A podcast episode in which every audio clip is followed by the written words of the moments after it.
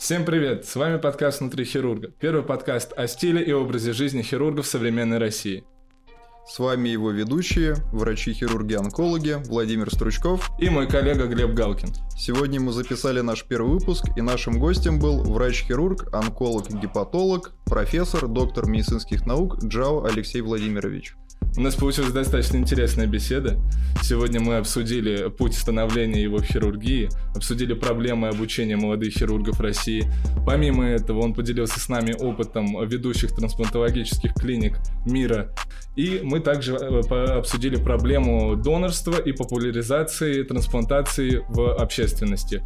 В общем, не будем долго тянуть, смотрим и слушаем наш подкаст «Внутри хирурга». Поехали. Поприветствуем. Поприветствуем. Да. Поскольку у нас встреча сегодня в неформальном формате, хотелось бы, наверное, начать со старого анекдота про хирургов-трансплантологов. А, хирург-трансплантолог Иванов по дороге на работу делает три пересадки. Ладно, не выдержали, да. Очень старый анекдот. Не суть. Ну ладно. Э, давайте начнем с самого главного, конечно же в первую очередь, э, учитывая, что это неформальная обстановка, нам нужно определиться, что мы будем все-таки выпивать. И вы, как один из ведущих хирургов, гепатологов, можете нам прекрасно в этом подсказать, что нам наша печень может, ну, хотя бы немножечко простить. И позволить. И Знаете, позволить. печень такой орган, способный к регенерации, может позволить многое. Поэтому нужно делать то, что к чему ты привык, что тебе приятно. Ну, я лично люблю красное вино сухое. И я думаю, что для того, чтобы получить удовольствие от напитка, наверное, нужно ощущать его вкус. Но есть разные напитки. Если вы не ощущаете вкуса и терпкости или какого-то фактуры, да, неинтересно пить. Хотя иногда приятно стакан водки опрокинуть тоже с огурцом, потому что это как-то подтягивает коллектив до одного уровня. Есть разные цели принятия алкоголя. Но когда беседуешь, или там один сидишь, или а, ты хочешь получить удовольствие, то, с моей точки зрения, вино – это лучшее, что может быть. Ну, давайте тогда так и начнем, как говорится. Тогда по бокалу вина, Тогда пожалуйста. давайте, да, по С бокалу. удовольствием. Спасибо большое. Так, ну, у нас с вами достаточно долгий разговор предстоит. С большим относительно, относительно, да. Вы приятный собеседник, мы с вами знакомы давно достаточно. Это нас очень радует, поэтому давайте выпьем за нашу встречу. Неплохое вино. Хорошее вино. Да. Отличное вино. Так, и давайте начнем с того, что мы более подробно познакомимся с вами, точнее, даже больше не мы, мы с вами знакомы, а именно наши слушатели, наши гости. Поэтому начнем разбирать как бы вас немножечко по полочкам скажем Я думаю, так. надо начинать с самого детства. Расскажите нам, пожалуйста, о своем детстве, может быть, о своих родителях. Занимались ли они медициной и, может быть, как-нибудь повлияли на ваш выбор специальности или как способствовали этому? Да, детство, детство это большой кусок нашей жизни. И без детства нельзя представить нашу юность, да, отрочество, зрелые годы. Наверное, в детстве формируется все чего мы достигли. Если брать японцев, они считают, что наиболее важные периоды в детстве это 3 года и 5 лет. Но я, наверное, себя помню где-то с 5 лет прекрасно. Родился я в Пекине. Отец у меня геолог, китаец, мама тоже геолог, э, русская. И родился я в Пекине только потому, что когда-то э, мой отец приехал в аспирантуру сюда, окончив Пекинский университет, геологический факультет. Он э, изучал некоторое время русский язык в Харбине, и потом, как один из лучших учеников, студентов, его отослали в Москву изучать геологию, ну, в аспирантуру. Когда он сюда приехал, плохо разговаривал по-русски. А моя мама была тогда, когда он был уже аспирантом, она была на первом курсе в то время, когда они познакомились, это конец 50-х годов, э, собственно, отношения между Китаем и Россией были великолепные. Но моя бабушка категорически возражала. Она говорила, это по рассказам моей бабушки, естественно, я это не знаю. Зачем ты выходишь замуж за китайца? Вот отношения испортятся, что ты будешь делать? Как ты приедешь обратно? Ну, мой отец говорит, да вы что, Галина Григорьевна, у нас отношения шикарные, скоро вы будете ездить в Пекин, как в Сан... ну, как в Ленинград. Ленинград. Тогда был Ленинград. Вот, ну, моя бабушка, видимо, как в воду глядела. А после брака, свадьбы, которая состоялась здесь, в Москве, мама уехала с отцом в Пекин, она ни слова не говорила по-китайски. Ну вот, ну за год проживания в Пекине она изучила китайский и потом преподавала минералогию в э, Китайском геологическом университете на китайском языке. Это тоже надо уметь. Ну и я там родился через год. Вот, и мой первый язык был китайский. По-русски я не говорил, потому что у меня няня была китаянка, все окружение китайское. Но, правда, дома как бы решили, что а, со мной разговаривать по-русски, а я, чтобы я хотя бы что-то понимал. Вот, это мое детство. Ну, потом, как воду глядела моя бабушка, отношения нарушились, вы помните, там культурная революция началась, и э, как бы разошлись государства в плане понимания марксизма, ленинизма, ну и Россия была признана резинянистской, и, в общем, для того, чтобы э, понять, что там было, ну, отношения полностью испортились. Поэтому перед моей мамой стала дилемма. Либо оставаться лет на 20 в Китае со мной безвыездно, потому что это э, выезды были невозможны. Либо нужно было уезжать. Ну, собственно говоря, мы и уехали. Отец как бы дал добро на это, понимая всю ситуацию. Ну и, в общем-то, таким образом я оказался в Москве и пошел в первый класс уже в Москве. Здесь вот школа недалеко. А, У меня никого не было медиков, мои родители геологи, мой дедушка был архитектором, и э, мои прадедушки вообще занимались бизнесом, они были там купеческие какие-то у меня дела были. Ну, в общем, такая. э, Мой прадедушка был инженером на шахтах, потому что моя бабушка вообще э, приехала с Украины когда-то. Она жила в Харькове. Вот. Моя мама родилась в Донецке. Ну, в общем, интересная история.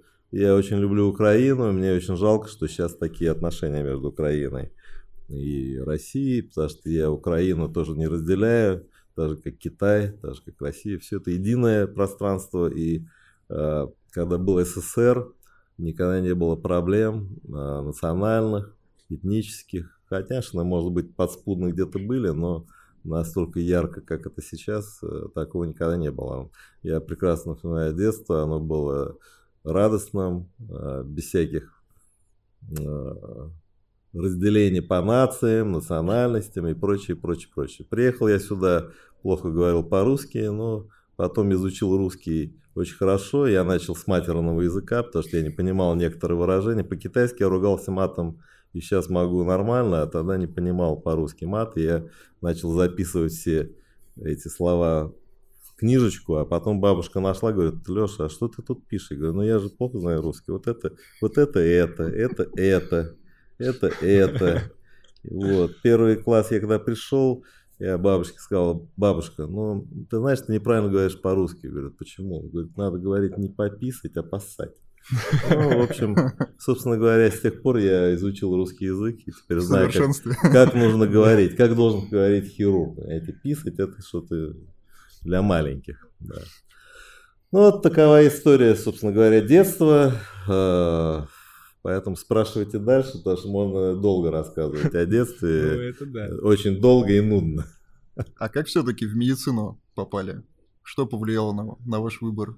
Учитывая, что обычно все идут в медицину, если есть родственники, знакомые, Ну, врачи. а, да, я согласен, и я тоже не хотел быть... э, У меня медицина вообще до восьмого класса не возникала в мыслях быть медиком. Я хотел быть геологом, естественно, там, или архитектором. Вот. Но моя мама, до того, как она поступила в геологоразведочный институт, почему-то когда-то хотела быть медиком, потом ее отговорили, и она пошла в геологоразведочный институт, тогда это модно было. Вот. Ну и когда в восьмом классе как бы, ну, я учился, мама говорит, а может быть ты хочешь быть врачом, вот, может быть ты пойдешь посмотришь там в какой-нибудь кружок медицинский. Ну, я так думаю, а почему нет? И в девятом классе я нашел кружок юный медик во втором меди э, на кафедре оперативной хирургии. Пошел туда, записался в кружок. Ну, я помню прекрасно первое занятие, значит, там третьекурсники вели кружки, мы пришли, э, кафедра оперативной хирургии, э, формалином пахнет, непонятно чем. Значит, ну, я школьники, все, кто там был, школьники, э, там что-то под клеенкой на столе лежит, ну и заходит. Потом он стал моим другом, а это мой учитель, как бы первый, третий курс. Для нас третий курс, мы девятый класс – это были какие-то гиганты, мы благовели перед ними и прочее. Ну и заходит такой в очках, неряшливый халат белый, так сказать, срывает эту клеенку, и там труп такой лежит на столе, э, заформалиненный. Мне стало дурно. Там он начал копаться в кишках, рассказывая анатомию, причем без перчаток показывал это, это. Я так э, после этого занятия вышел и пошел пеш пешком, потому что это на Пироговке, это Хлезнов переулок, там Иланского, знаете, да, рядом с Фрунзенским метро. Я пешком пошел, мне до дома можно было пешком идти. Иду и думаю, не, видимо, медиком я не стану, потому что что-то мне не понравилось, поджилки трясутся, все плохо, вонь какая-то, не, я не смогу. Пока я дошел до дома, потом думаю, ну все же становятся медиками, проходя через это, надо еще раз попробовать. Ну и пошел дальше, дальше, дальше, как-то это затянуло, потом участвовал там в олимпиадах биологических, какие-то грамоты получал, ну и потом в конечном итоге э, решил медицинский институт. Да, на меня повлияла еще трилогия Германа, вы знаете, наверное, читали, называется «Дорогой мой человек», и там да. тоже геолог, медик, там Баталов mm-hmm. играет. Меня все это впечатлило я увлекся романтикой, ну и, собственно говоря, пошел на первый курс и поступил. Я не был отличником в школе, поэтому сдавал все экзамены. Э, не один экзамен. Раньше отличником можно было один экзамен сдать там, по профильному предмету. То есть вы, по сути, сразу, как бы уже в восьмом классе столкнулись с хирургической направленностью. Да, в оперативной хирургии да. мы там шили кишки на трупах, она, плюс э, у нас эксперименты там были на собаках, и, собственно, после этого поступив в медицинский институт, я, у меня не было альтернатив, я решил быть хирургом. И до э, пятого курса ходил в кружок оперативной хирургии, и там много экспериментов мы делали на собаках, и острых, и хронических. То есть, по сути, вы вот с первого курса уже знали то, что вы именно пойдете в хирургию, никакие терапевтические специальности? Нет, даже я не даже не с первого курса, я с девятого класса знал, что я буду хирургией заниматься, конечно. А вот что повлияло на выбор именно узкой вашей специальности? Для меня лучшая кафедра, сравнив все кафедры в институте, это была кафедра госпитальной хирургии, которую тогда заведовал профессор Маят.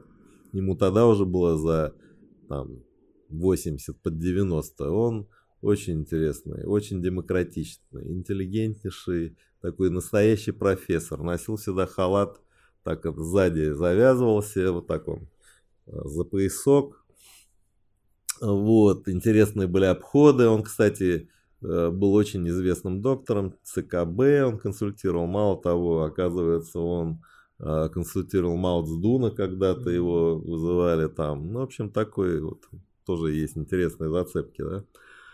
Вот, ну и на этой кафедре, почему я считаю она лучше? Да потому что отношение к студентам было просто идеальное. Мы тогда в Пятой Градской были, сейчас это вот на Ленинском проспекте, да, больница.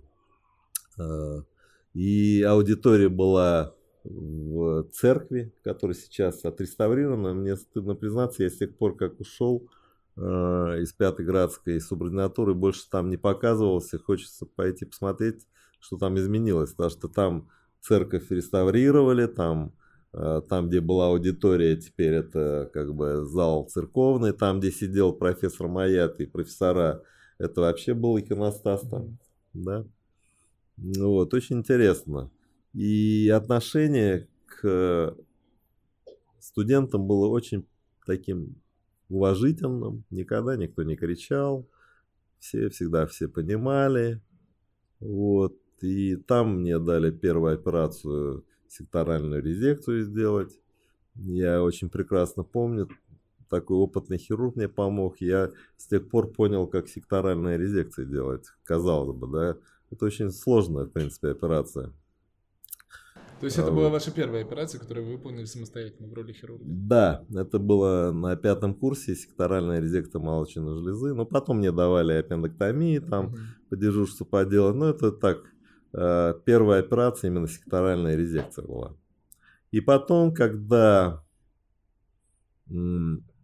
я уже э, был в субординатуре, э, доцент Буромская, известный тоже доктор, просто прекрасный, э, врач, хирург, женщина-хирург, великолепная. У нее были очень легкие, легкая рука. Вот чтобы она не оперировала, какие бы сложные случаи не были, они все выскакивали.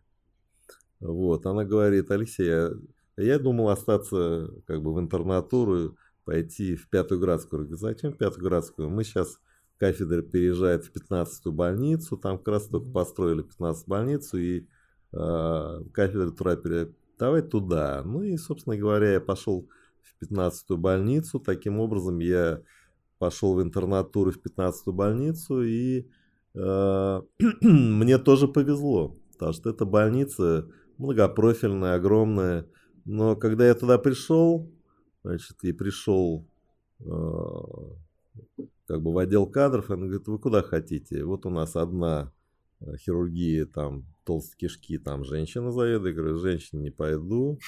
Другая э, хирургия желудка, а третья вот печень желчного пути. Я говорю, дайте печень желчного пути. Не потому, что я любил печень желчной пути, ну, просто решил туда. Ну и прихожу, заведующий Смирнов Александр Сергеевич, это мой первый учитель уже в такой жизни, именно в хирургической, с дипломом, когда я получил диплом. А, я к нему прихожу, он говорит, о, еще один тунеядец пришел. Я говорю, а почему так говорит тунеядец? Он говорит, да, у меня тут до тебя два интерна пьянствуют, не ходят на работу, вообще непонятно, что. Я говорю, да я нормально, я с отличием закончил институт, я примерный мальчик. Говорит, да ладно, не выдумывай. В общем, потом он понял, что так оно и есть. И я, э, благодаря тому, что я увлекался хирургией и любил ее, я дежурил э, по 10-12 дежурств суточных, плюс каждый день в день э, пол отделения вел, тогда не было такого количества ординаторов, интернов. У меня было пол отделения и еще пол отделения. Ну, понятно, меня курировали врачи. Вот, с утра придешь, посмотришь пациента, который поступил, там у нас борьба была, там, кто раньше посмотрит грыжу, чтобы соперировать, взять лечим доктором, ну и так далее. Ну и в конечном итоге за интернатуру, по-моему, я соперировал все, что можно было в экстренной хирургии. И я решил для себя, что если я в 25 лет не сделаю резекцию желудка, я уйду из хирургии. Ну, я сделал, естественно. Серьезная Потом... цель. Серьезная, очень серьезная, да. А почему? Серьезно, да. Ну, тогда о печени не шла речь, потому что, ну, я работал в отделении хирургии печени и желчных протоков, но печень там не оперировали, может представить. Да и сейчас в городских больницах кто там ну, печень да. оперирует. То есть это, по сути, это желчные пузыри, желчные ну, пузыри. И нам так надоело желчные пузыри оперировать. Я, ну, сука их напили, что мы уже тогда лапароскопических еще не было мы начали уменьшать доступы 10 сантиметров, 5 сантиметров, без рассечения мышц, 15, 20, 30 минут, кто быстрее. Ну, в общем, уже надоело так, да. Мини-доступы, вот такие доступы. Ну, в общем, желчный пузырь, это можно было даже не говорить. Вот. Ну и вся экстренная хирургия, что там только не было, понимаете, вы можете представить экстренная хирургия в обычной городской больнице на полторы тысячи коек. Это каждую ночь по там 10-15 операций. В общем, я вышел из интернатуры уже э, нормально, поняв, как оперировать большинство заболеваний. Потом меня оставили э, после интернатуры хирургом 15-ю больницу, ну и тут понеслось. Я, естественно, как юный врач, я не работал в день, я только дежурство. Дежурным приемное отделение в основном ставили, да, и там это полный привет, всю ночь там, ну потом постепенно там стали стоять э, по тяжелым, потом постепенно я стал вторым хирургом, потом я, естественно, дежурил своим заведующим Александром Сергеевичем, он был ответственным, понятно, потом он увидел и знал, что я умею оперировать, говорит, Алексей, я ложусь спать, делай, что хочешь, будут проблемы, вызовешь. Я никогда его не вызывал, и благодаря ему, и еще э, был хирург такой Бочевер, Алексей Семенович, он был заведующим отделением э, хирургии желудка. Тоже он тогда ответственным работал, я у него вторым, тоже он уже такой переоперирующий, по-моему, все на свете. Я говорил, Алексей, иди, оперируй все что угодно, будут проблемы, разбудишь. И вот это э, понимание, что меня подстрахуют по дежурству, я не один, позволило мне делать все, что угодно по дежурству. И, в общем, 27 лет я уже стал ответственным хирургом в 15-й больнице. И, наверное, не было ни одной операции, которую я бы не сделал. Это касалось всей экстренной таракальной хирургии, там, ранения сердца, ну, все что угодно. Вот все, что есть, то есть. А как вы пришли именно к хирургии печени? А это тоже интересная история. Э, когда я пришел в интернатуру, на 15-й больнице была такая, набрали врачей из разных регионов, потому что ну, не было хирургии, откуда только не были. И я когда э, работал, не мог понять, что делать, кому дренаж ставить после аппенэктомии, кому тампон, кому что-то еще. Такая разношерстная была, так сказать, ситуация. Ну, полный привет, учиться не было. Алгоритмов не было четких. Ну, вообще, вообще да. ничего не было. И тут э, повезло больнице и мне, и всем хирургам. Э, пришел зам главврача по хирургии Александр Кач Гринберг, который пришел из 31-й больницы и приходит с абсолютно сложившейся идеологии. Наконец-то я понял, что делать, когда, какие дренажи, когда ставить. Все упорядочилось. Как делать СПВ, как ТВ, ПП, Тогда было столько язв прободных. Это если по дежурству не делаешь 2-3 прободные язвы, а нас, учитывая, что Гримберг как бы в этом деле собаку съел, вы знаете его монография СПВ при осложненной дуоденальной язве, потом мы делали э, радикальные операции, то есть это транкулярная ваготомия, иссечение язвы, пилоропластика по финею. Ну, если тяжело, там поджабулин, ну, неважно резекция желудка, если это сочетанные язвы. СПВ даже делали, но после нескольких СПВ я понял, что это слишком нудно делать, лучше бам-бам, ну, стволы ну, обрубил и все, да. да. Вот, поэтому и Александр Кач э, организовал клуб молодых, вот как вы сейчас молодые ученые, тоже у нас возник клуб молодых ученых, и мы раз в неделю по пятницам собирались у него в кабинете, он курил постоянно так. Вот, тогда это разрешалось, да, сейчас, слава сейчас богу, это да. запретили, потому что это дым столбом везде был. Ну, я Александр Кач курил, рассказывал о своей практике тоже, ну и мы, как бы каждый делал какие-то доклады на те или иные темы. Вот, и я как бы сделал доклад о трансплантации печени, тогда это вообще было что 80-е годы непонятные, никто ничего не знал. Хочу напомнить, что первая трансплантация печени в СССР была выполнена в 92 году профессором Иром Шансом Александром Константиновичем, а это были 80-е годы, вообще никто ни шиша не знал. Вот. И я начал рассказывать о трансплантации печени, понимая, что это какое-то заоблачное что-то, непонятно что. Ну, Александр Качевич говорит, ну, может быть, когда-нибудь ты и сделаешь эту трансплантацию печени, собственно говоря. То есть вы, в принципе, сразу взяли такую нормальную планку в гепатохирургии? Я взял нормальную планку, да. Ну, собственно говоря, вот это первое, как бы, зерно было посеяно. Ну да, то есть это было еще до первой трансплантации в России, но уже в мире была? Да, естественно, в мире ее в 63-м году Томас Старзвелл сделал в 63-м году. Угу. Тогда у нас мало об этом говорили. В 67 году Кристин Барнар сделал первый трансплантацию mm-hmm. сердца.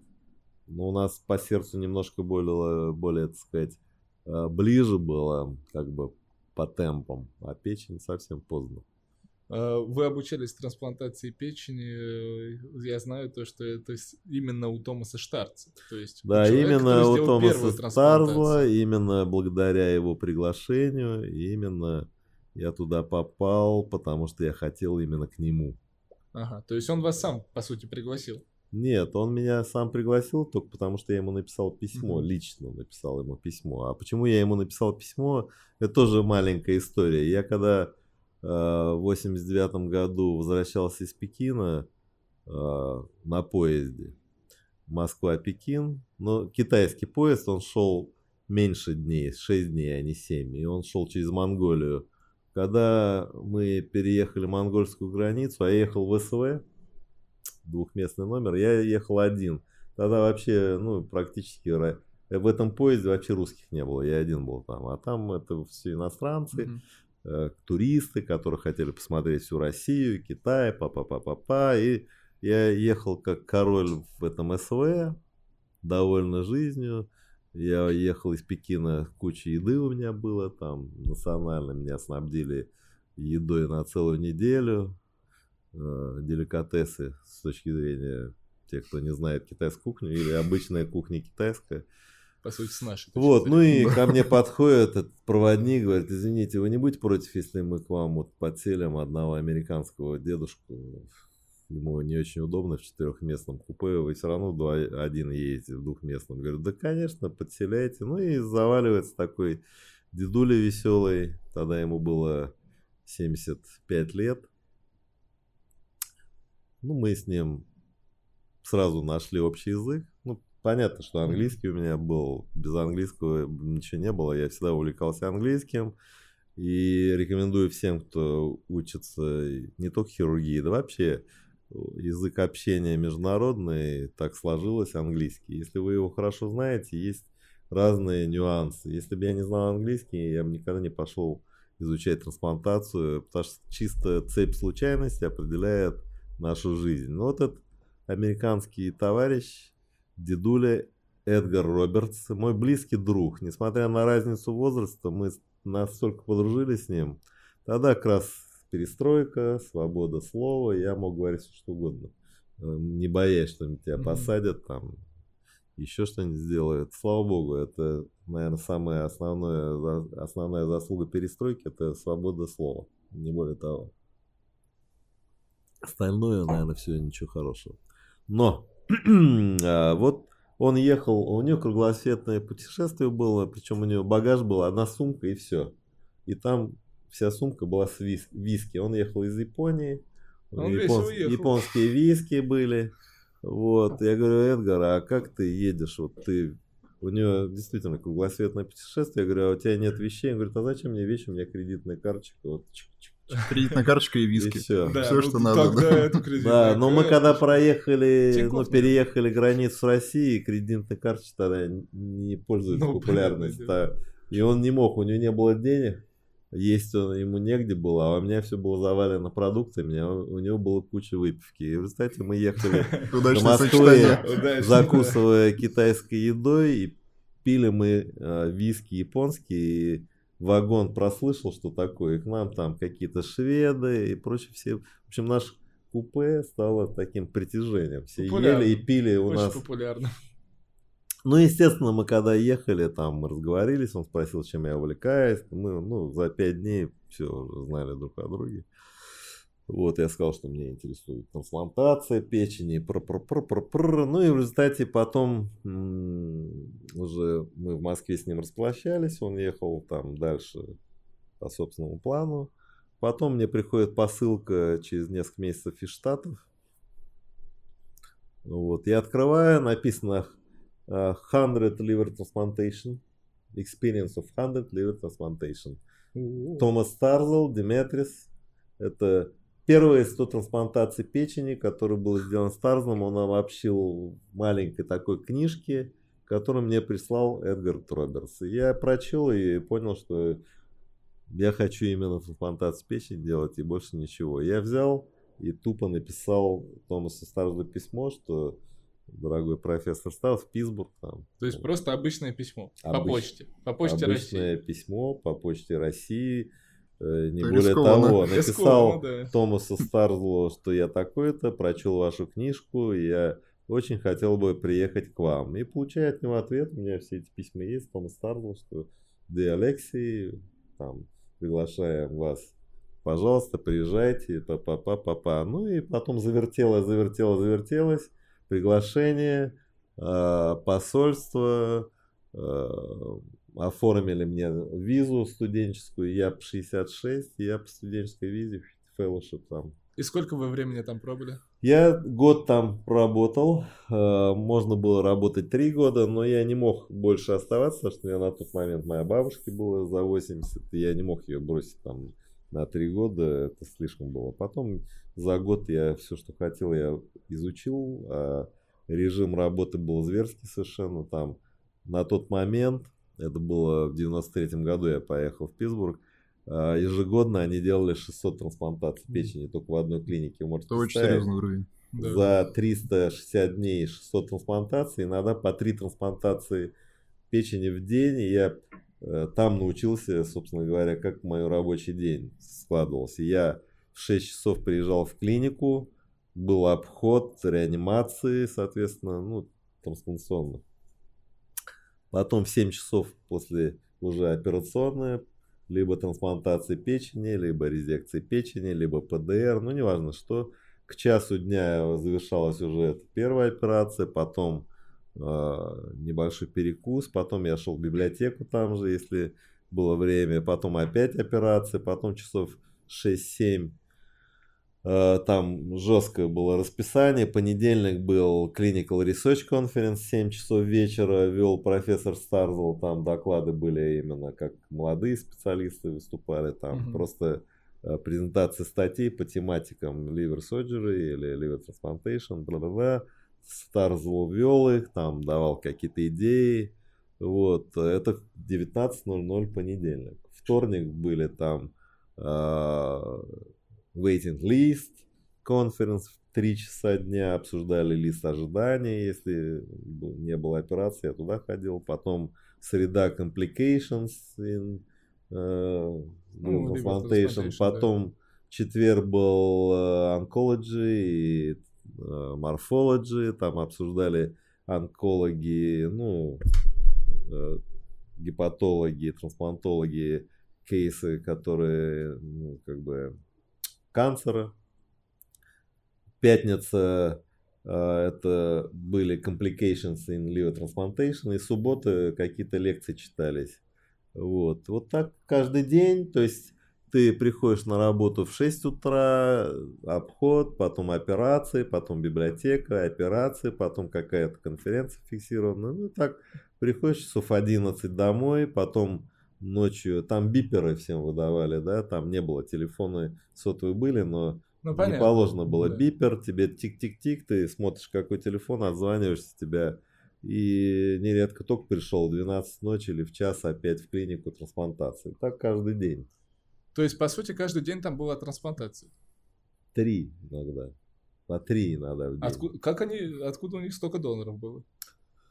Откуда столько Это доноров? Это система Donation, это UNOS, United Nation Organs Sharing, это нормальная система организации донорства. Каждый штат имеет э, подразделение, каждый город, это, кроме того, везде в полицейских участках, везде донорские карточки, я тоже донорскую карточку получил. То есть там просто пишешь такой-то, такой-то, я согласен после моей смерти, если наступит э, завещая свои органы такие-то, или конкретно, или все.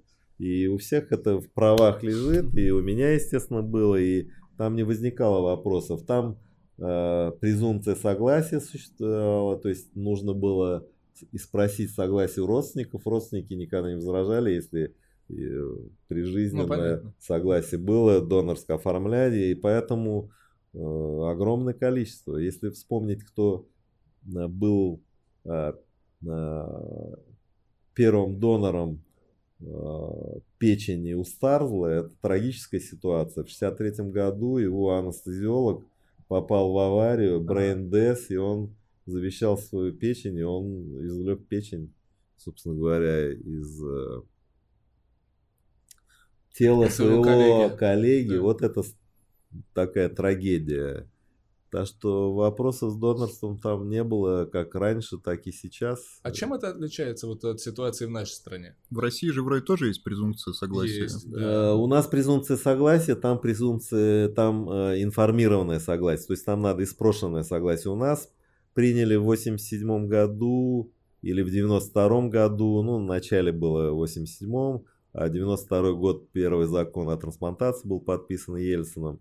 А, Это презумпция согласия, то есть если человек прижизненно не говорил своим окружающим или ну, кому-то а, или врачам находить в больнице, что он отказывается от а, донации органов после смерти, то предполагается, что он был согласен. Поэтому спрашивать родственников не надо. Установили смерть мозга или биологическую смерть и забирайте органы. Это наша система. И такая ситуация не только у нас, она, наверное, в процентах 30 стран мира существует. Ну, например, в Испании там презумпция тоже согласия, но они все равно, несмотря на это, спрашивают родственников, хотя могли бы теоретически не спрашивать.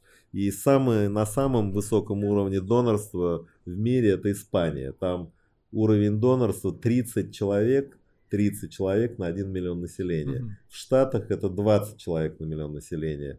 В Москве 12 человек на миллион населения, а в России 0 Ну, понятно, это уже да, на регионов, То есть у нас населения. абсолютно паршивое состояние, но Москва на уровне Великобритании по донорству. А с чем он связано, по вашему мнению, такой низкий процент в России именно? А, С отсутствием пропаганды, медицинских знаний наше население, отсутствием работы с населением. Если бы так же, как в Испании или в Штатах, об этом говорили в прессе с положительной точки зрения постоянно, если бы в школе рассказывали школьникам, что такое донорство и трансплантация, если бы говорили это и школьникам, и в вузах, и с паперти, допустим, в Испании, в испанской церкви, там, католической, там, все время там написано, это Шумаков очень любил говорить, там написано Don't take you organ to heaven, we need them here on the earth. Мгм. А, И не надо доказывать никому, и школьнику. Все знают, что такое смерть мозга, что такое donation. Никто не думает, что взяли, убили человека, изъяли орган. У нас, к сожалению, желтая пресса до сих пор существует, и я всегда удивляюсь, когда уже с 92 года первой трансплантации меня периодически спрашивают, а есть ли у нас закон, а то- а что такое смерть мозга, а можно ли т.т.т. Я перестал отвечать на эти вопросы, потому что, будучи, когда в 2000 году я возглавил Центр трансплантации печени в Склифе, я так много выступал по телевидению и беседовал с этими глупыми журналистами, что мне даже вот смешно, что через столько лет они опять ни шиша не знают. Закончив МГУ, спрашивается, как? Ну, почитайте сначала литературу, потом спрашивайте не глупые вопросы, а подготовленные. Да, сделайте research и уже после Ну этого- да, потом я хочу сказать, что такое есть... как, э, журналист. Ну, идиот полнейший. Пусть слушает меня. Если я его встречу, я ему морду набью. А, Он когда-то в 2002 году ко мне пришел, Александр Ильич, можно взять интервью у вас там о Когда вы с трансплантации? Уже Ну да. Вот можно ли убить человека, чтобы завладеть органом, а если трансплантации платные, а если криминальный забор. Я ему долго рассказывал, что это невозможно, невозможно, невозможно. Говорит, я вас понимаю. И тут его репортаж о врачах-убийцах в 20-й больнице. Это его репортаж. Товарищ, который, я честно могу сказать, загубил кучу людей, которым нужна была трансплантация печени. Такие, как он, не должен быть журналистом. Ему до лампочки о чем писать, лишь бы жареное. А у вас была возможность остаться в США после этой стажировки? Да, конечно, предложения были, я бы мог остаться, но не остался и не а жалею. почему вы решили не оставаться? А я же сказал, что я не мог, потому что я не готов был бросить свою семью, Ага. мою бабушку, которая меня воспитала, вложила все, чтобы э, остаться в Штатах, и, и она не собиралась никуда ехать. Значит, мне надо было плюнуть на всех, кто здесь, забыть обо всем и посвятить все себе. Я так не готов был, да и, не жалею ни капли абсолютно. Штаты это не моя страна. А после возвращения в Россию вы чем начали заниматься? Да, вот вы в каком формате вернулись? Во-первых, я хочу поблагодарить э, профессора Нестеренко, о котором я уже говорил. Я же поехал в Штаты, будучи тогда ассистентом кафедры госпитальной хирургии, и когда мне прислали приглашение, пошел к профессору Нестеренко, спросил, можете меня отпустить за свой счет, я напишу, что вот на стажировку. Он говорит, ну, конечно, езжай. Поэтому я поехал на стажировку, будучи ассистентом кафедры госпитальной хирургии. Если бы Нестеренко сказал нет, может быть, я бы и не поехал. Или плюнул бы безработный, уехал бы в Штаты и остался бы там. Много связей таких необычных повлияло на последующее решение. И когда я приехал обратно, я опять стал ассистентом кафедры. Mm-hmm. Вот. И в 94 году, через год, уже зная, что такое трансплантация печени, насмотревшись, ну, можете за год представить, сколько там Ну, имея хороший опыт уже даже да еще бы. О чем речь?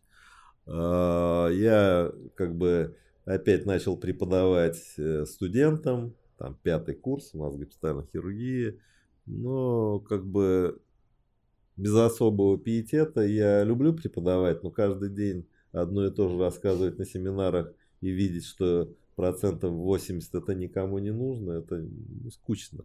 Поэтому, когда предложение поступило от Института Вишневского прийти э, туда научным сотрудником, старшим, а, почему меня туда пригласили? Тогда, в 94 году, взяли тему трансплантации поджелудочной железы, Васильевич ее возглавлял, он тогда был Э, руководил отделом хирургии, э, директором был Ваймич Федоров. А никто трансплантации и не знал, и они взяли грант и ни, ни шиша не сделали. И Нужно результате поняли, что надо что-то решать. Меня пригласили, и я сделал этот грант, написал все, что нужно по трансплантации поджелудочной железы, а там, кстати, в Питтсбурге тоже это делали, понятно, да.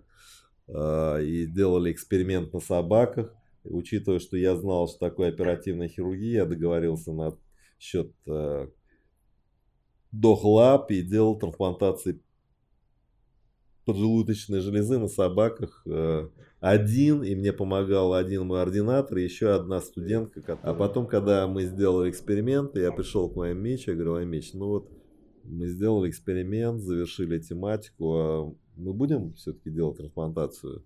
там печени, панкреас. Говорит, Алексей, знаешь, к сожалению, нет. Это пока мы не готовы, мы не созрели. Ну, может быть, когда-то в будущем. Вот такова история. Как бы вот это. А пригласил вас в институт Вишневского именно Владимир Дмитриевич? Владимир да. Угу. С подачи Кубышкина, потому что он знал, будучи... Ну, понятно, вы были зная знакомы, меня, вы вообще что я знаю трансплантацию. Да. Просто некого, никто тогда не знал, что такое трансплантация панкреаса и вообще, что это такое.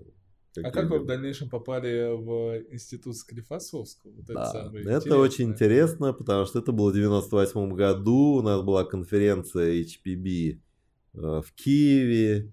98... Ну, HPB для тех, кто не знает... Э, Гепатопанкреатобилиарной да, хирургии. Да. Ну, Сильно понятнее не стало для тех, кто да, не знает. Тогда был а, президентом ассоциации Гальперин.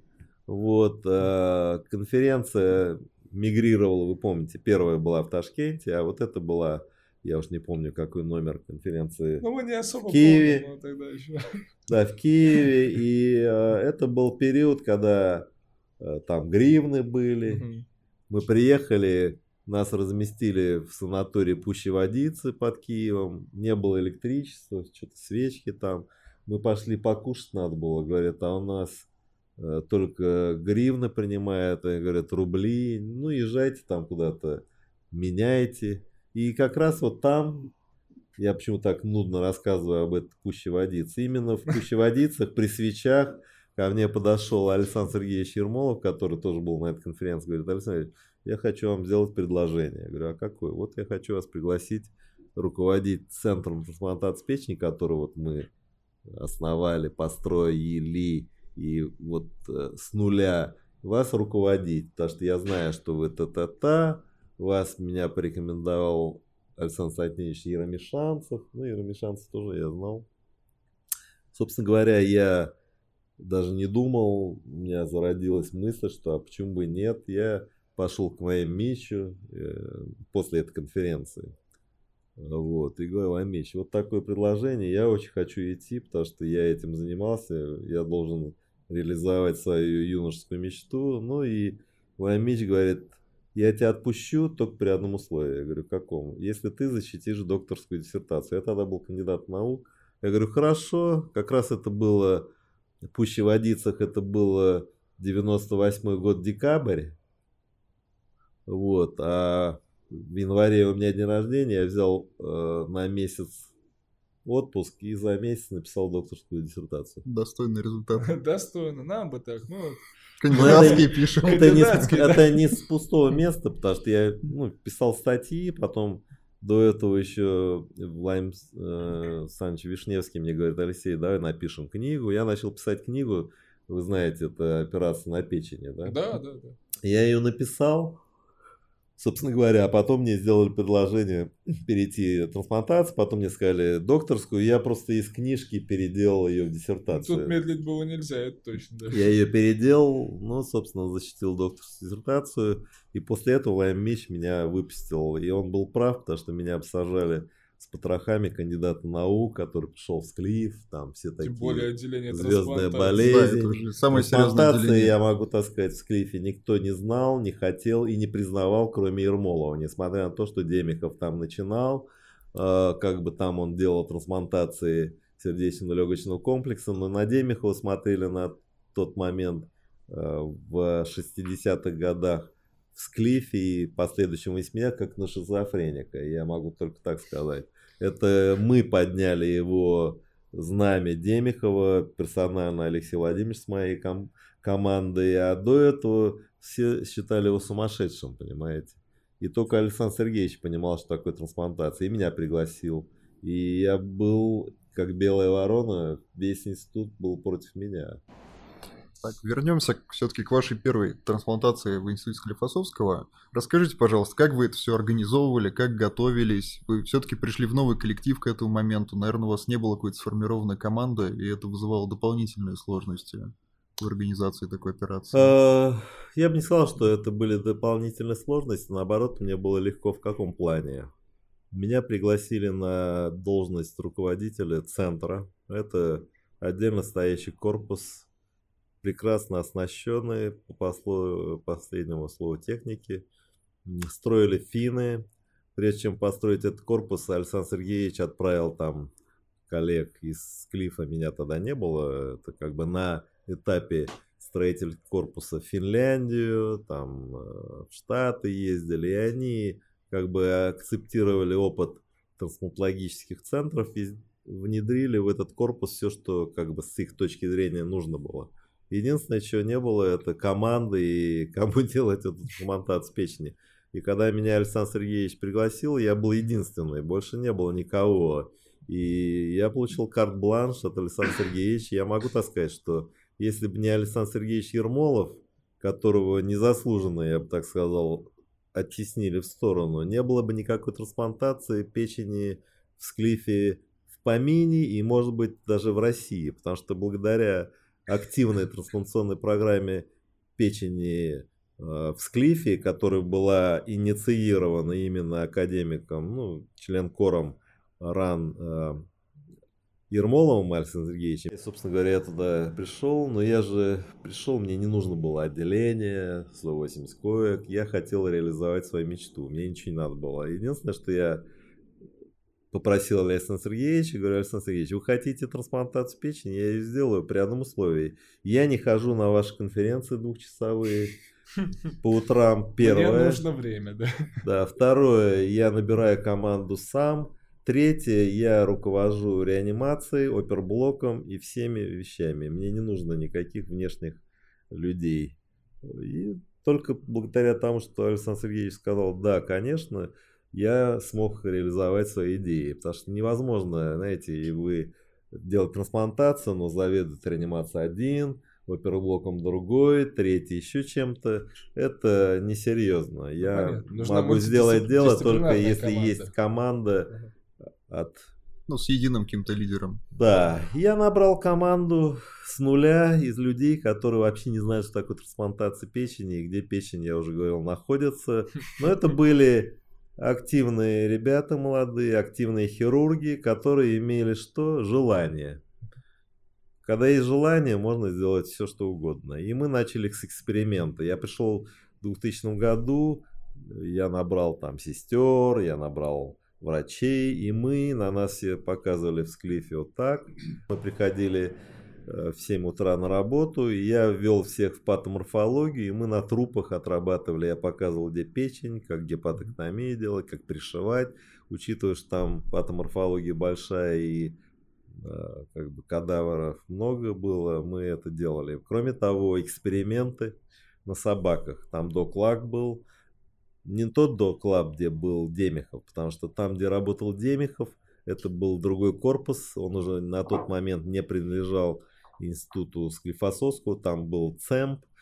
А вот в подвале того корпуса был когда-то доклаб, где работал Демихов. Но Демихов умер, доклаб закрыли, все журналы исчезли, ничего не осталось. Понимаете, это ужасная глупость и безобразие, которое нельзя было сделать, потому что Демихов гениальный ученый, тот, кто первый в мире сердечно-легочный комплекс пересадил, и в 1967 году его во всем мире признали пионером экспериментальной трансплантации сердечно-легочного комплекса, а его просто пш, из клифа пш, в лабораторию. Забыли, да. Там, ни шиша.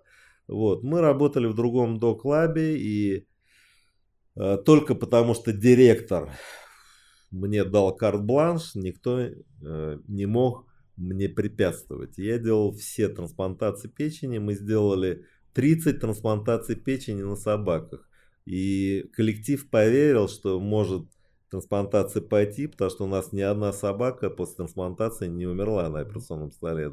Мы им делали иммуносупрессию. Это, это тяжелейшая вещь. Мы там же делали Пихельмайера операцию. Это экстракорпоральная резекция печени. Когда я научил всех делать трансплантацию в эксперименте, что такое байпас, да, как катаризировать вены, как обходное веновенозное шунтирование делать, а у собак сосуды небольшого диаметра в открытую надо было еремные вены, бедренные вены, воротную вену и прочее, прочее с байпасом, биопам, ППП. Собственно говоря, мы в классическом варианте делали трансплантацию печени в эксперименте. И сколько времени вам потребовалось на то, чтобы подготовиться именно к полноценной трансплантации именно уже? Один год. Человека? Я в 99 году весной полностью? пришел, и э, в 2000 году, 18 сентября, мы сделали первую трансплантацию печени у пациента, и он не умер. Вы помните эти ощущения? Свои Конечно. эмоции. Я помню шикарно свои ощущения. Это была зверская ответственность, потому что, во-первых, я понимал, что не должно быть летального исхода. Потом мне при, пришлось сделать и донорскую операцию, и операцию на э, реципиенте. Это все тяжело целый день. Но мне очень помог Александр Сергеевич и Александр Константинович Еромишанцев, потому что Операция, сама эксплантация была где-то там, закончилась она что-то в 9 часов вечера, и в 9 часов вечера я пошел оперировать пациента с циррозом печени С-генеза, молодой парень, вот, 21 э, года, и э, в моем кабинете сидел Александр Сергеевич Ермолов и Рамишанцев.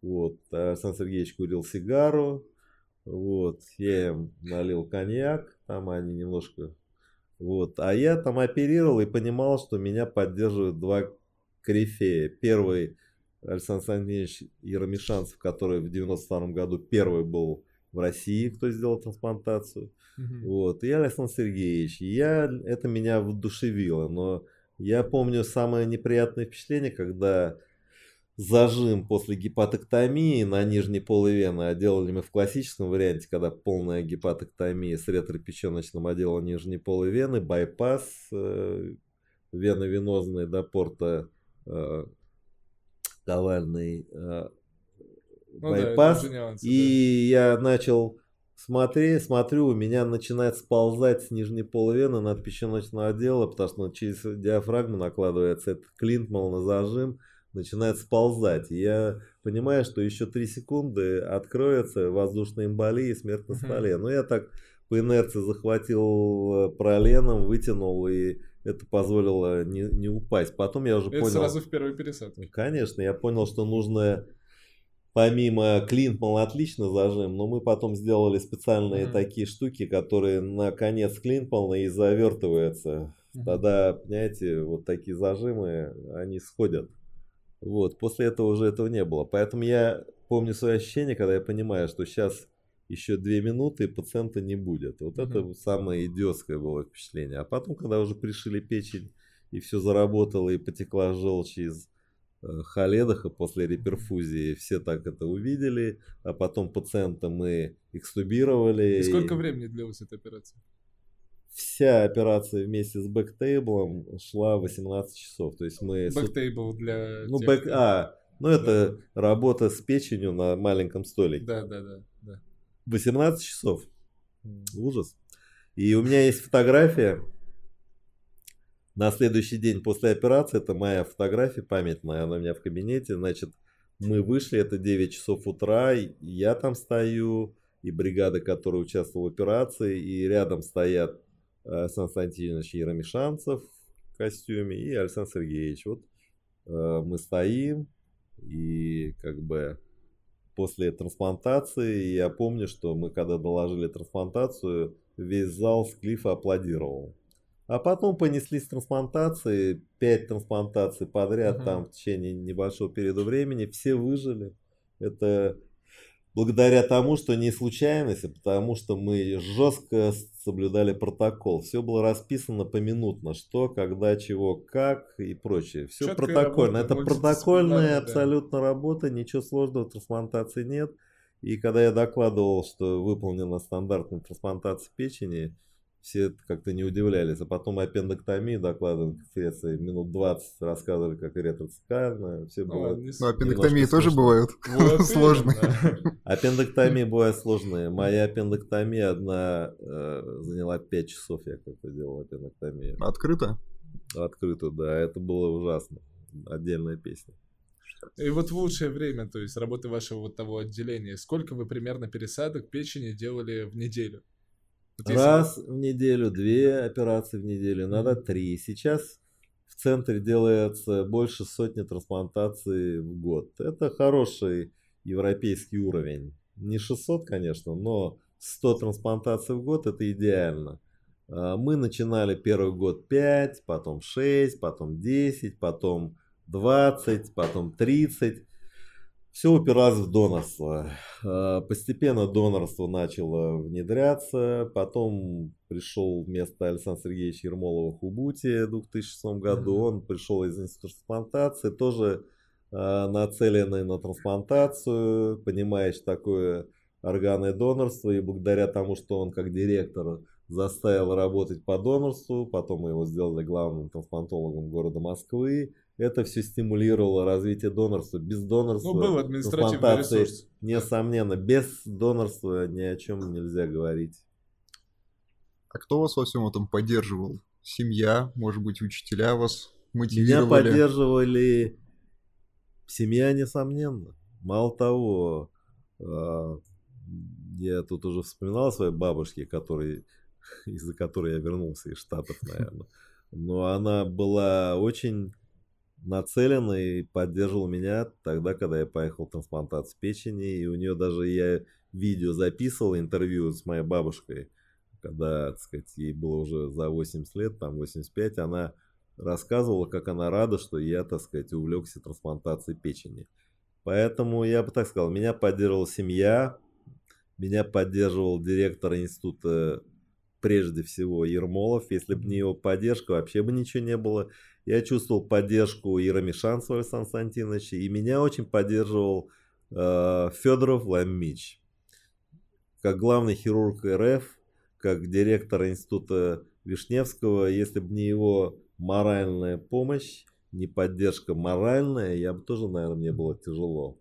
Так что очень Кстати, много. тоже интересный вопрос. Все-таки трансплантация, она требует больших материальных затрат, так ведь?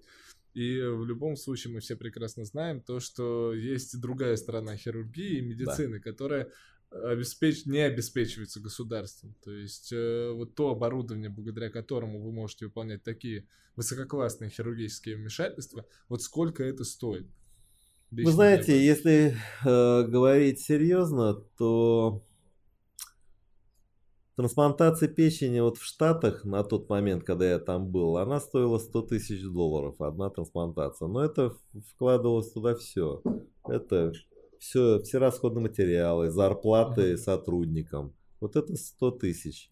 Если говорить реально затраты на саму операцию, они небольшие, потому что нам на трансплантацию ничего особенного не нужно. Это банальный набор общехирургический, банальные сосудистые инструменты, банальные нитки, банальные бинокуляры. Mm-hmm. И единственное, что стоит, э, я знаю, допустим, мы использовали, допустим, не э, висконсинского раствор э, университета, а использовали кустодиол. Э, ну вот э, литр кустодиола, там 5 литров стоило тогда ну, 90 долларов. Мы использовали там 10-15 литров на кондиционирование донора и прочее. Ну, умножьте там это поймете сколько. А так, в принципе, Э, расходов немного, потому что, к сожалению, зарплаты в России врачей и персонала это мизер. Основная статья расхода, когда мы говорим о трансплантации или вообще хирургической операции, это зарплата сотрудников. Угу. Это персонал. У нас это ничто. Поэтому для российского государства, э, если говорить о затратах чисто таких вот материальных, даже с учетом зарплат сотрудников, это где-то одна трансплантация стоит ну 30 тысяч долларов максимум. Умножьте это сейчас по курсу, ну, и понятно. вы поймете сколько. Да. Сейчас квоты как раз где-то миллион. Они, понятно, не укладываются тоже в потребности реальные, но за счет перераспределения средств можно уложиться и делать эти трансплантации. Когда Лужков приезжал в институт Склифосовскую, ну, мы с ним беседовали, с Лужковым, а, потому что, ну, он же, как бы благодаря правительству Москвы, этот центр был построен, и они деньги выдали а, бюджетные. А, он меня спрашивал, а сколько вам нужно денег на трансплантацию? Я ему сказал, что, знаете, нам нужно 100 тысяч долларов на трансплантацию. Он мне говорит, да, конечно, не волнуйтесь, мы вам выделим. Ну, выделили ровно а, в три раза меньше, но тоже неплохо. Нам Хоть бюджет, из бюджета выделили 30 тысяч долларов на одну трансплантацию. Это в 2000 году. Мы кормили весь институт Склифосовского. По тем временам это очень серьезно. Это да, серьезные да. деньги. Мы кормили весь Склиф.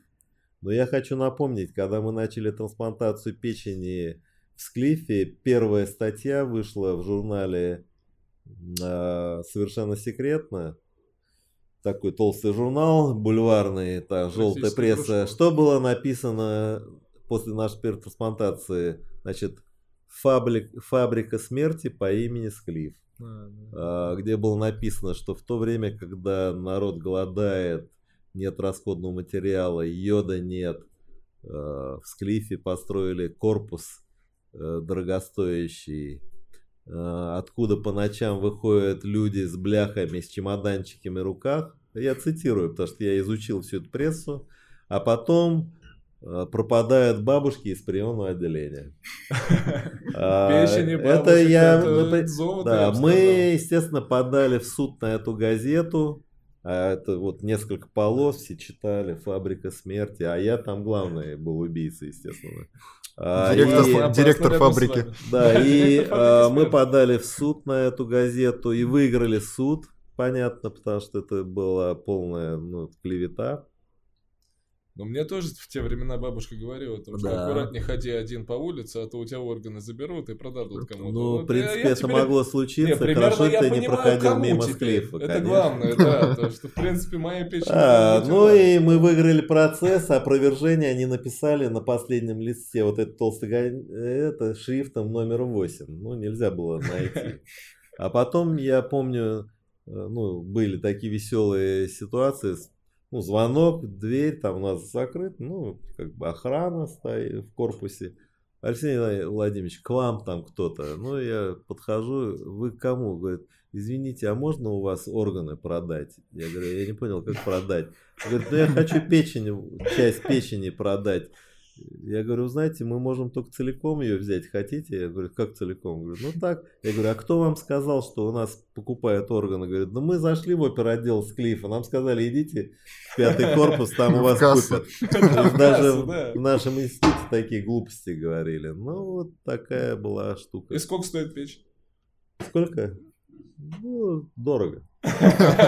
Я могу только одно сказать, что потом я уже говорил о который такой репортаж э, ужасный сделал после беседы со мной, но это не было никак не связано. Он со мной беседовал на одну тему, потом через два месяца вышла передача о том, что там убийцы врачи, 20-я больница, забор органов у живых людей. Ну, в общем, отдельная песня, это тоже потом поняли, что это все клевета, но до сих пор работает. А те, которые обвинили, многие инфаркт получили, некоторые умерли. И кроме того, зарубилась программа трансплантации. У нас резкий спад донорства был после этого. Никто об этом не говорит. Все деньги хотели, конечно. Никто не говорит Бесплатно. об этом. Бесплатно да. уже нет, уже не вариант. Поэтому, конечно, пресса...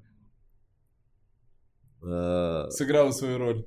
Да, она должна положительную роль играть, так как это во всем мире, как во всем цивилизованном мире. Э, масс-медиа, цивилизованная, не желтая пресса, должна популяризировать высокотехнологические операции, высокогуманистические операции. В Женеве есть Олимпийский парк, вы знаете, да, там на берегу Женевского озера. Когда вы туда заходите, там есть памятник донорам органов. Вот это важный аспект. Кстати, интересный вопрос. Э, в плане донорства сталкивались вы с тем, то, что пациенту э, необходима трансплантация, но пациент э, состоит в какой-либо секте, да, то есть и у них по их заветам трансплантация противопоказана, то есть они не могут на это согласиться. Таких сект нет. Я в России-то с этим не встречался, но меня поразило в Штатах, в Питтсбурге много делали трансплантаций, в частности, там были свидетели Иеговы, которые против переливания крови и прочее, но им почему-то э, печень можно пересаживать. Вот Именно печень? Ну, ну, все можно пересаживать. Ага. Им главное, чтобы кровь не лили, использовать cell saver, э, использовать но, но fresh плазма, но как бы эритромасса. И, в общем-то, но им пересаживают печень. Да? Да, они не отказываются от пересадок, но отказываются от гемотрансфузии и всех компонентов крови. И в Лос-Анджелесе, э, нет, э, в, э, в Калифорнии есть университет UCLA, там руководит программой Рик Селби, я его хорошо знаю, потому что когда я был в Питтсбурге, он тоже был mm-hmm. в Питтсбурге у Старзла. Сейчас он возглавил трансплантацию и хирургии печени Веселей, и там э, центр по бескровной хирургии, и все, mm-hmm. кто против гемотрансфузии, в том числе и свидетели ГО и прочее, у нас запрещена эта секта, все туда едут, и э, они всем делают трансплантацию печени и прочие, любые операции без использования компонентов крови. Интересно. Больница специально для сектантов. Ну, я могу так сказать, что трансплантация печени, вот мы выполняли, и сейчас выполняется, ну, я не знаю, сейчас я не анализировал, но мы 20% трансплантации печени делали без использования эрмаса и плазмы. Uh-huh. Это если вы используете Saver и технологии бескровной хирургии, она и не нужна. Uh-huh. Абсолютно. Поэтому я лично не вижу в этом никаких проблем. Хотелось бы поднять такой большой вопрос, мне кажется, довольно тяжелый вопрос для каждого хирурга, тему осложнений в хирургии. Мне кажется, каждый хирург, ну, конечно же, да. с этим сталкивается, и довольно тяжелый груз для каждого хирурга. Конечно. Может осложнения... быть, поделитесь опытом, как вы с этим, ну, вы наверняка с этим сталкиваетесь, и как вы с этим справляетесь, ну, боретесь. бывает большой хирургии без осложнений. Э, мало того, если говорят, что нет осложнений, это вранье. И мы знаем частоту осложнений в гепатопанкреатоблярной хирургии, в трансплантации печени, мы знаем летальность, которая стандартна для таких центров ведущих.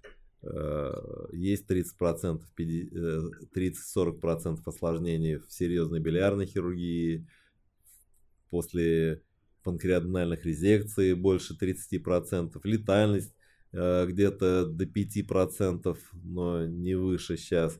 Да, умирает, да, осложнения, и мы никуда не денемся, они будут, несмотря на то, что мы имеем большой опыт, потому что многие вещи вне нас, мы делаем все как положено, мы делаем правильно, но есть роковые стечения обстоятельств, когда возникает осложнение, кручение, нагноение, нестоятельность, перитонит, э, сепсис, и это приводит к летальному исходу.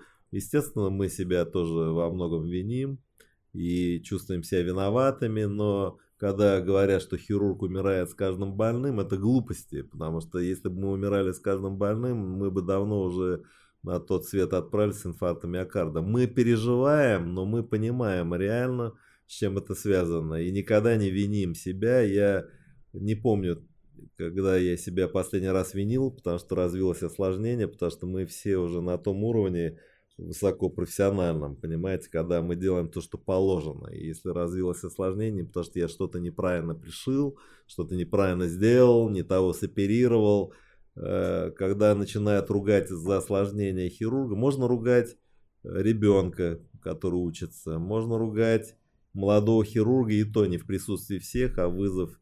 Это опять-таки о школе речь идет, когда вы размазываете молодого хирурга по стенке в присутствии всех, он иногда потом говорит, да пошли вы все в одно место, не хочу ничего. Хотите ему что-то сказать, вызовите в кабинет, объясните, и это будет идеально. Рассказывать, какой вы умный при всей аудитории, не имея на то права, это несерьезно. Многие наши вот эти, я почему я с, после того, как я посетил многие клиники мира, в том числе и Питтсбург, я не видел ни в одной стране таких конференций, которые собирают весь народ клиники и рассказывают, где что произошло. Это потеря времени, потеря темпа, потому что если вы можете собрать всех в одну аудиторию на час-два, значит все, кто собрались, они не нужны для лечебного процесса, значит пациенты лечатся и прочее. Мало того, оперировать надо начинать рано утром, не хватает операционных, начинать в 7 утра, а мы начинаем там, и не только мы, а везде, в 9, в 10, ага. потом говорят, не хватает операционного, не хватает организации процесса.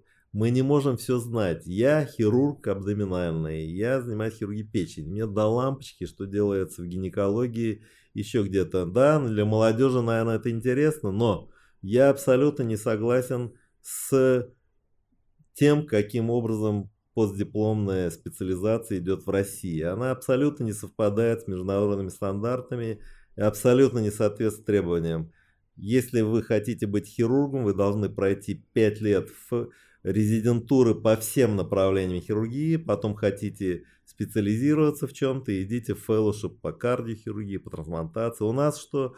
Пришел на 2 года, захотел сосудистой хирургии, там 2 года вы ничего не знаете по абдоминальной и так далее. Это неправильно, это неверно, поэтому вот эти все конференции, когда мы хотим за два года, чтобы пришел и услышал, что там делают тракальный, там, сям, э, ни во что не выливается, потому что, чтобы понять реально, что делается, нужно поработать в этом отделении, вести этих пациентов, ассистировать на операциях, прочесть талмуд, который заключается в данной специализации. Поэтому, когда мы говорим о резидентуре в Америке, это, я считаю, я там знаю систему образования, да, это идеальный вариант. После пяти лет вы становитесь нормальным хирургом, если вас не выгнали, конечно, до этого, потому что вы не способны к этому тяжелому труду. Если вы пять лет прошли резидентуру, вы после резидентуры являетесь хирургом, который может сделать резекцию печени, ПДР, трансплантацию печени, но не так шикарно,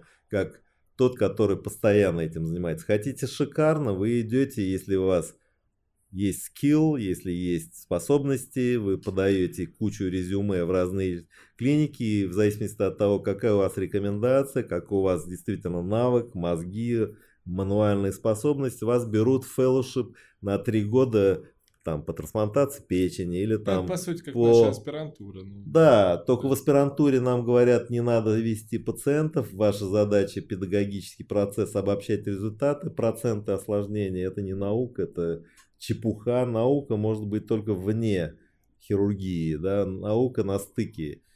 То, что мы анализируем осложнения и уменьшение осложнений, и уже давно бы минус должны быть проценты, у нас все как лечили панкреатит тяжелый, как было 25%, ну, это вечная тема как было, вообще, да. а это касается всех тем, поэтому я могу так сказать, на науку не дают денег, но хотят науку, да, ничему не учат, но хотят э, получить универсала, это все лажа полнейшая, хотите нормального врача, платите ему деньги, в резидентуре он должен получать не меньше 60 тысяч рублей в месяц, чтобы не умереть от голода и иметь возможность дежурить.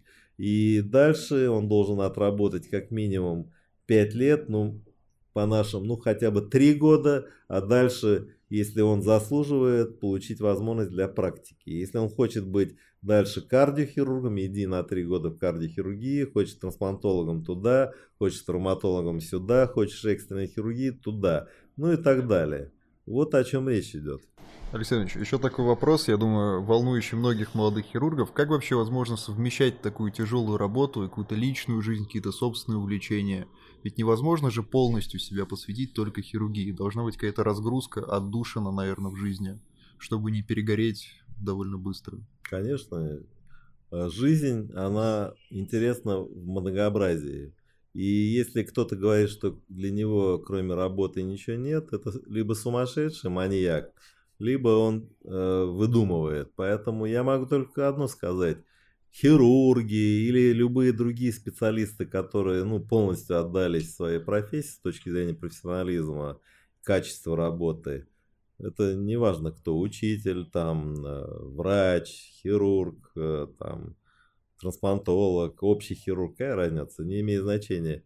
Они, э, если воспитаны так, они всегда искренне подойдут к своей работе. А что дворник, например, плохой, это хорошо, а если он с утра до вечера идеально выполняет свои обязанности, все вылезано, и он многое время посвящает этому. Понимаете, проблема не в том, кем вы работаете, хирургом, э, врачом или дворником. Вопрос в том, как вы смотрите на жизнь. Я, например, никогда не э, отделял жизнь от хирургии, э, хирургию от жизни, поэтому э, наоборот, я считаю, что моя специальность, в частности хирургии, позволила мне познакомиться с значительно большим числом людей, чем это было возможно, например, если я работал в другой профессии, да.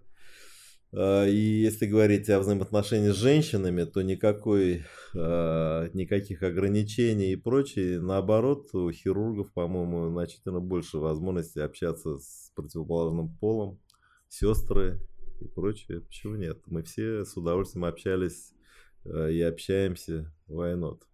Поэтому никаких проблем нет в этом. Другой вопрос, что нас могут воспринимать противоположный пол, а потом могут быть ведь женщины хирургами, а они в такой же позиции. Поэтому, когда женщина приходит в хирургию, я всегда пытаюсь их отговорить не потому, что женщина плохой хирург, они могут быть значительно лучше, чем мужчина. Просто надо понять, если ты занимаешься операторским трудом, ну, неважно, вот хирургии в частности, тебе надо понять, что большую часть э, времени ты будешь посвящать хирургии, потому что в отличие от банковского работника, который 14 часов взял, закрыл дверь и все, и он забыл о профессии своей. А потом пришел опять хороший банковский работник. Мы не можем забыть, потому что мы уже говорили, осложнения, экстренные операции. Приходит, допустим, дама домой, ребенок, ее вызывает, э, муж остается один с ребенком. Кого это устроит? Поэтому, когда мы говорим о частной жизни, семейной, те, кто занимается серьезной профессией, ну, в частности, хирургией, у них во многом часто бывает как проблемы семейной жизни, разводы, или наоборот живут одни, и так далее, и так далее. Или они живут в семье, но семья ущемлена в каком плане? Они меньше видят отца, дети там, или мать, потому что они в основном на работе. Я вспоминаю такой даже один американский фильм очень интересный, там я забыл название, но он просто великолепный. Там нейрохирург один, тоже известный, он работает, его нет дома, вообще его не видят. И вот такая работа, как это я рассказывал, с 7 утра и непонятно до каких. И дети привыкли, что его вообще нет. А тут у него раз опухоль мозга находит, и он оказывается в роли пациента, и он начинает по-другому смотреть на жизнь, он вдруг оказывается дома, и тут он звонит, вернее, э, кричит ребенку что-то там, а ребенок подбегает к телефону, говорит, папа, да, я, оказывается, папа в другой комнате. То есть даже не мог представить, что в это время он находится дома. То есть я могу только одно сказать, никаких ограничений нет, наоборот, э, больше даже возможностей для общения. Ну и раз вы затронули гендерный вопрос, такой важный вопрос, который волнует многих, может ли женщина стать хорошим хирургом? Не может быть, я бы так сказал. Женщина э, ничем не отличается по своим способностям хирургическим и прочее, если она хочет заниматься хирургией от мужчин. Наоборот, я могу уже говорил, э, с моей точки зрения, идеальным, вот в моей практике, я говорил там, вот первый учитель Александр Сергеевич Смирнов. А, но когда я учился в, ординату, э, в субординатуре, а потом в интернатуре, э, доцент Буромская, которая была на кафедре, доцент, не доктор наук, кандидат медицинских наук, доцент. Великолепным была хирургом. Я ей много раз ассистировал. Лучшего хирурга я не видел. У нее прекрасные руки, прекрасная техника. Мало того, в хирургии очень важно даже не техника и руки, это само собой разумеется, но еще и аура и э, какие-то вещи нематериальные. Понимаете, один отрывает все некрасиво и все заживает, как говорят, как на собаке, другой все идеально делает, прецизионно, как в атласе, осложнение, летальный исход.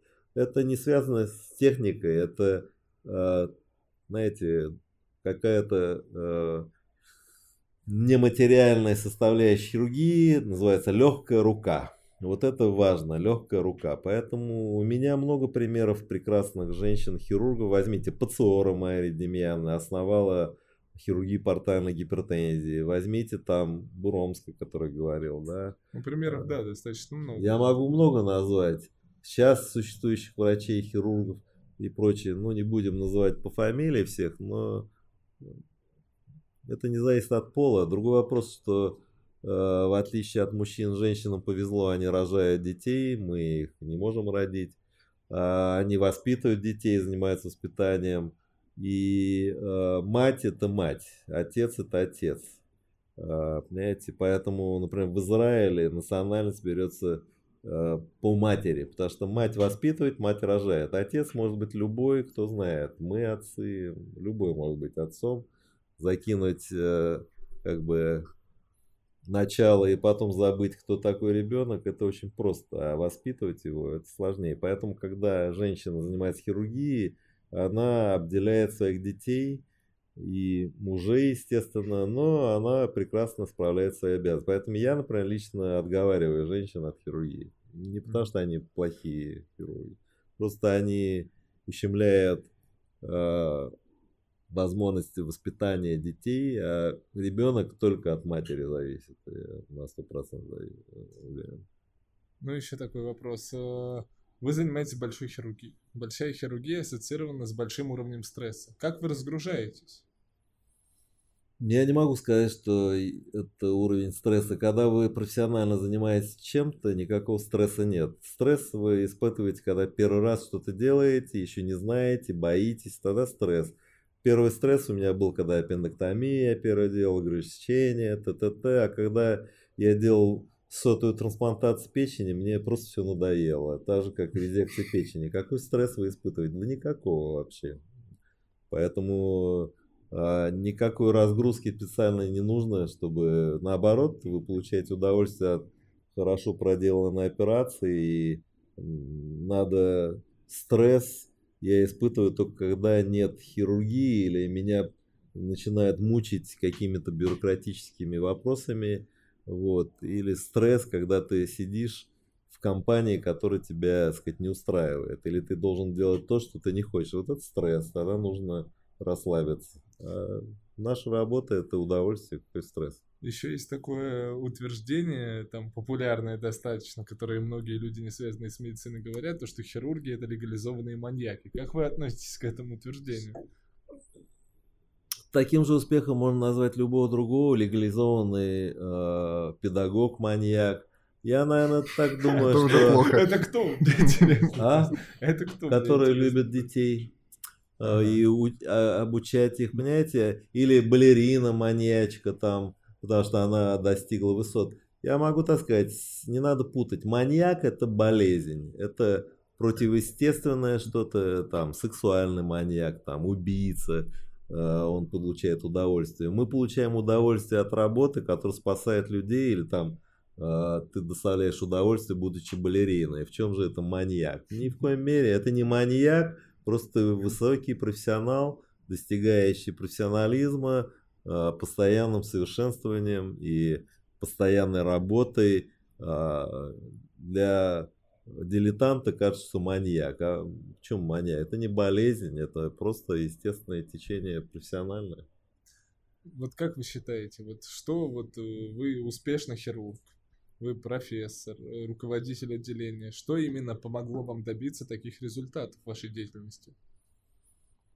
Не знаю, вряд ли я могу назвать одну причину. С- Чисто стечение многих обстоятельств, начиная от детских э, вещей, и кончая моими э, контактами с другими людьми, случайная встреча с Эдгаром Робертсом, случайное письмо Старзлу, случайное попадание в 15-ю больницу, случайная э, встреча с тем, с тем, случайное предложение Ермолова. Поэтому все это чистая случайность. Вся наша жизнь это сплошная случайность, и все мы случайно на этой земле. И никакого смысла в этой жизни нет. Жизнь, она в самой жизни есть смысл, а не в том, какую цель кто-то поставил. Вообще же это все глупость. То есть вы Никаких считаете, что вы нет. удачливый человек, потому что, ну, На Нет, самом я деле так не считаю. Я абсолютно неудачливый человек, и меня многое не устраивает, я многое хотел изменить, но что есть, то есть, поэтому будем так говорить, что есть, то есть. Какая, в чем удачливость? Нет, удачливость это сложное понятие. Что значит удачливость? Я удовлетворен тем, что я э, делаю, но нельзя сказать, что я удовлетворен всем, что вокруг меня происходит, внутри меня происходит, потому что я бы сделал все по-другому. И я уже говорил, и образование не соответствует тому, что я представляю, мгм. и, пардон, меня не устраивает то, чем я работаю, какие нитки у меня в руке, какой зажим, как я могу быть удовлетворен? Ни в коем случае. Я, э, знаете, удовлетворенным можно быть только на том свете. Спасибо вам большое, Алексей Спасибо. Владимирович, Да, за здоровья. прекрасную беседу. Спасибо Да, э, Очень интересная была беседа. очень познавательная, да. Надеюсь, что кому-то будет полезно это послушать. Это точно, да. Спасибо за приглашение.